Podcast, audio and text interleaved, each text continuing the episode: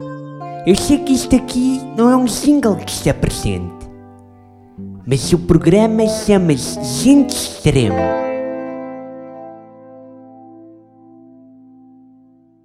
Eu hoje venho aqui fazer-vos uma confissão. Eu sou um bocado esquecido. Há coisas piores, eu sei, mas eu sou assim esquecido. Não há nada a fazer mesmo. Uma vez na escola era o teste de matemática e eu tinha-me esquecido do teorema de Pitágoras. Virei-me para trás e pedi ajuda ao meu amigo Chá. Eu e o Chá éramos unha com carne mesmo desde a creche. Ele dava-me beliscões e eu ia fazer queixinhas. Depois a professora perguntava-me o que é que se tinha passado, mas eu esquecia-me. E, e, e então, como eu estava a dizer, uh, o que é que eu estava a dizer? Uh, ah, sim, o teste de matemática. Desculpem. Bom, o teste, sim. Eu estava no teste e, e tinha-me esquecido do teorema de Pitágoras e perguntei ao chá e o chá disse-me que a resposta estava escrita em cima da mesa. C mais H igual a amor ao quadrado. Só que o problema é que eu não sabia resolver aquela equação. Não soube o que fazer quando chegou à parte do amor. Eu acho que fui uma criança mal amada. Mas pronto. Resultado. Errei a resposta e perdi 10 pontos. ai ai. Olhem, outra vez esqueci-me de ir dormir. E a minha mãe acordou muito sobressaltada porque achava que tinha visto um ladrão. Foi à cozinha, pegou na frigideira e pôs-se à espreita.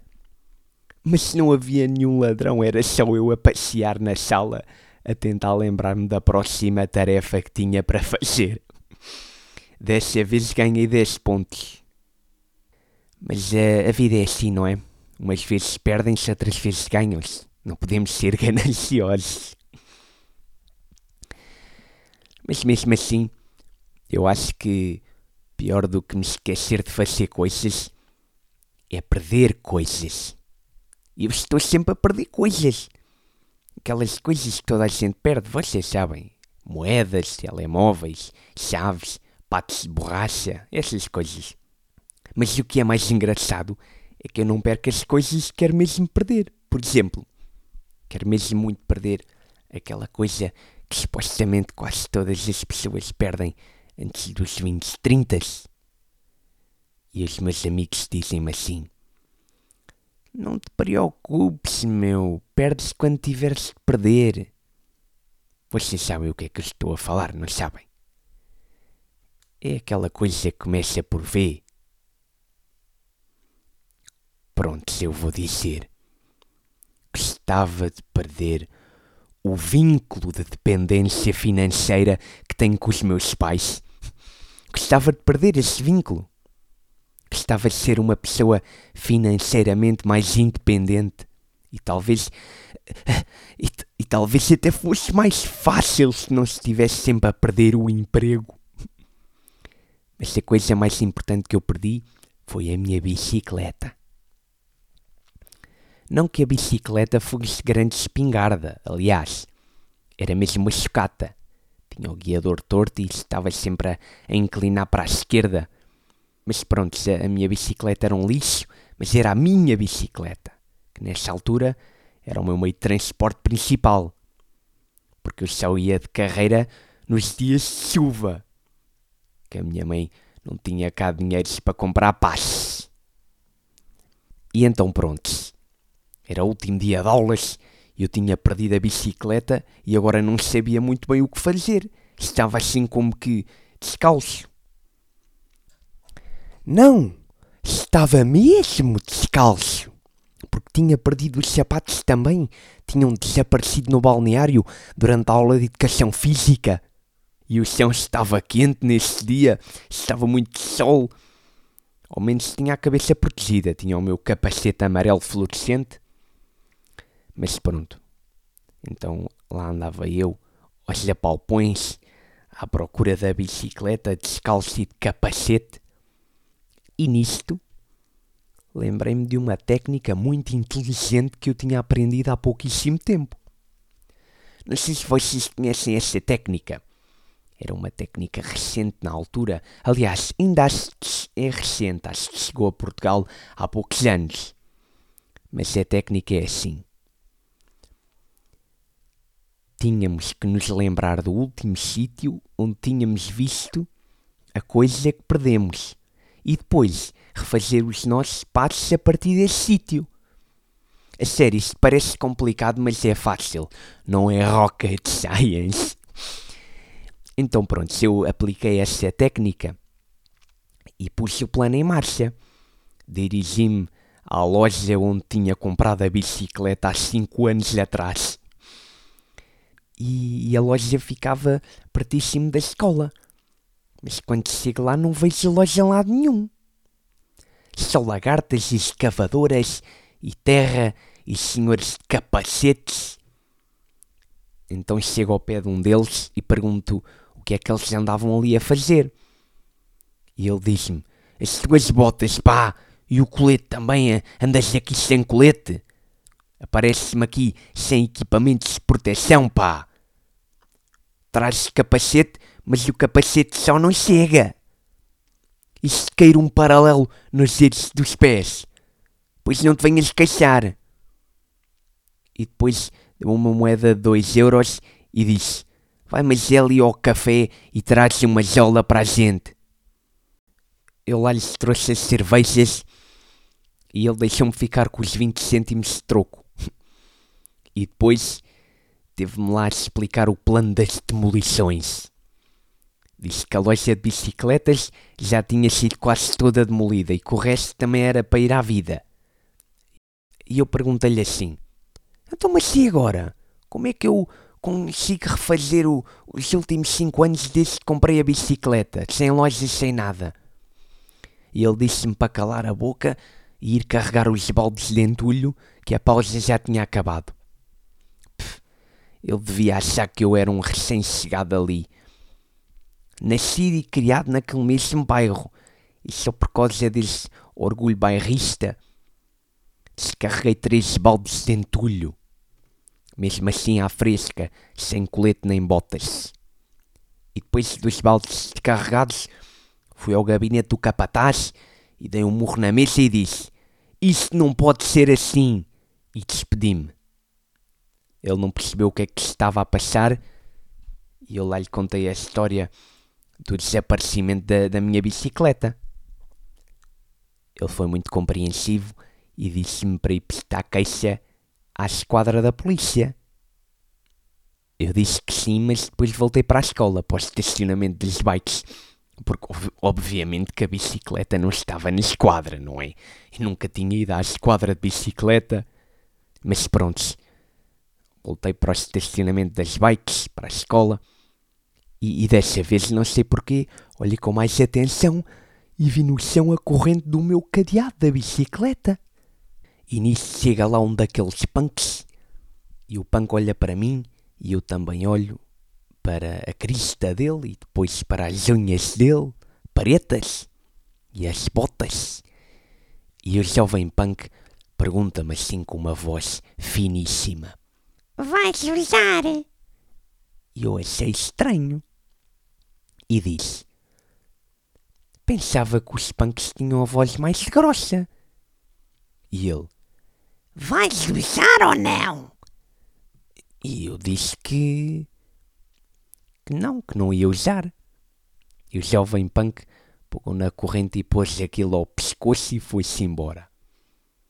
E eu depois fiquei a pensar: hum, eu acho que aquela corrente não era mesmo a minha corrente.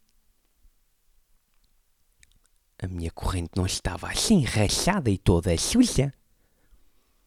E depois lembrei-me: espera aí, será que eu vim mesmo bicicleta para a escola hoje? Ou será que choveu de manhã e eu já não me lembro? É que às vezes isso acontecia-me, sabem? E não era só com os meios de transporte. Eu, eu também pensava muitas vezes que já tinha almoçado e ainda não tinha almoçado, era nada.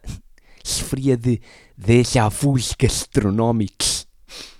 Pensava que tinha almoçado bitoque e depois a minha mãe chamava para a mesa e eram favas. Mas pronto. Pensei que, que se calhar tinha chovido de manhã e eu já não me lembrava. E lá fui apanhar a, a carreira. Mas perdia. E como não me apeteceu separar mais, fui a pé para casa. Mas a meio do caminho apanhei boleia de um estranho. O estranho era um senhor muito simpático que me levou na sua carrinha e no fim deu-me 5 euros e disse: Vai comer rapaz. E pronto, eu guardei os 5 euros e cheguei a casa e lavei os pés e sentei-me a pensar onde raia que eu tinha deixado a bicicleta. E nisto a minha mãe entra e vem-me levar o almoço ao quarto num tabuleiro e diz-me assim: Almoço. E eu digo-lhe: Mas eu já almocei na escola, mãe. E ela diz: Tens a certeza? E eu disse: Não sei, mas ao menos acho que não foi favas. E ela disse-me assim: Está bem. E eu disse: Vou ver televisão. E ela disse: Não, não vais. Vais ficar no teu quarto e vais fazer os deveres de casa. E eu disse: Mas hoje é o último dia de aulas, mãe. E ela disse-me assim: Sim, mas não fizeste os deveres ontem, pois não? Os meus primos mais velhos, quando iam lá à casa, diziam que quando a minha mãe arranjava desculpas para nos manter ocupados nos cortes, era porque ela queria era fazer coisas marotas com o namorado dela no sofá da sala. Tolice! É lógico que não era nada disso. A minha mãe não era assim. A minha mãe não era dessas. Toda a gente sabe que ela e o namorado faziam essas malandrices na cozinha. Mas pronto. Alguns dias depois fui passear ao guincho. A minha mãe disse-me assim: Vem aí o meu namorado, Francisco. E eu disse: Está bem. E ela disse: Não tinhas dito que querias ir passear ao guincho? E eu disse: Não, não disse. E ela disse assim: Pensava que querias passear, ir passear ao guincho. E eu disse: Não, o guincho é muito ventoso, mãe. Hoje vou ficar em casa a ver televisão. E a minha mãe disse: Mas, ó Francisco, a televisão da sala está estragada. Não te preocupes, mãe. Eu vejo na da cozinha. Mas dessa vez a minha mãe levantou a voz e disse: Francisco, vais já passear ao guincho, ouviste? Senão ficas de castigo. E eu lá fui passear ao guincho. Fui passear ao guincho e, e eu estava lá na ciclovia e às tantas vezes passar por mim o meu amigo Sá, mesmo na ciclovia, a andar de bicicleta. E eu chamo, ó Sá, ó Sá, e acendo-lhe com as mãos, mesmo assim, sou eu, Sá. Mas ele passa por mim e nem me vê, começa a pedalar muito depressa e depois a bicicleta começa a inclinar para a esquerda e eu desato a correr atrás dele e sempre a chamá-lo: Ó Sá, ó Sá, não me vês? Sou eu! E ele olha para trás uma vez e a bicicleta inclina mais para a esquerda e o Sá perde o controle e o balanço e espeta-se contra um poste. E eu chego ao pé dele, mesmo ofegante, com as mãos nos joelhos e digo: Ó Sá, não ou quê? Estava aqui atrás a chamar-te. Sou eu, Francisco. Não viste? Estás bem, meu? E ele levanta-se do chão, com a mão na cabeça e a sangrar do braço. Eu olho para a bicicleta e vejo que é igualzinha à minha que eu tinha perdido há uns dias antes. Eu digo-lhe assim: Oxa, Nem sabes, meu, grande coincidência. Olha, eu tenho uma bicicleta igual a essa. Mas, mas eu não sei onde é que ela está, perdi há uns dias. E ele não diz nada. Olha para mim e, e engole em seco. E, e as gotas de sangue a caírem-lhe do braço para o chão. E eu olho para o chão e depois olho para os ténis dele e vejo que também são iguais aos meus que eu tinha perdido há uns dias na educação física. E então é claro, eu junto dois mais dois e digo assim: Oxa, houve uma coisa. Eu já sei porque que isto é assim, meu então. Primeiro, essas bikes são traiçoeiras. Tens que acelerar mais devagar, porque essas bikes, quando aceleras muito depressa, elas ganham muita embalagem e inclinam para a esquerda. Deve ser de feito de fabrico mesmo, porque a minha também fazia isso, que eu tinha uma igual a essa, não sei se já te disse. E, e segundo, esses ténis não são para andar de bicicleta já. Eu tinha uns iguais e sei o que, o que é que escorrega, que são ténis de futsal. Tu para andar de bicicleta assim melhor são mesmo uns sapatos de encaixe, como eles usam na volta à França. Mas isso já não dizia nada. Só olhava para o chão e o braço continuava a sangrar. E eu juntei os 5 euros e 20 que tinha recebido uns dias antes e disse Toma chá. Ele não os queria aceitar, mas eu insisti. Eu disse: Ouve chá, faz um favor a mim e a ti mesmo. Passas pela farmácia e compras um frasco de betadine, faz favor. Ele aceitou o dinheiro, cheio de vergonha, e eu digo-lhe assim: Vá, não é preciso teres vergonha, já todos já caímos, por amor de Deus. Depois ele olha para mim, põe-se em cima da bicicleta, outra vez e diz: Então adeus. E foi-se embora a pedalar depressa. E aquilo a inclinar para a esquerda outra vez e ele a contrabalançar para a direita. Aquilo devia ser mesmo de feito de fábrica, aquelas bicicletas. O que é certo é que nunca mais vi o chá durante as férias todas do verão. E depois disso, de volta às aulas, sempre que eu metia conversa na escola, ele não falava quase nada. Deve ter ficado com perturbações ao nível do foro psicológico por causa da queda. Bateu com a cabeça e ficou assim. Por isso é que eu uso capacete. Às vezes acontecem destas e, e depois temos que estar preparados para os azares da vida. Coitado do chá. Então, o que é que acharam? Gostaram? Acharam graça? Uh, eu gostei. Estás, de, estás mesmo de parabéns, Francisco. Obrigado, Cristino. Eu também acho que estive bem. Sim, este, estava tudo mesmo muito, muito bem. Um espetáculo impecável mesmo. Uh, achei muito engraçado, sem dúvida. Obrigado, Cristino. E tu, Fábio, estás aí tão calado que estás no meu stand-up? Francisco. Só te vou dizer uma cena, mano. Diz.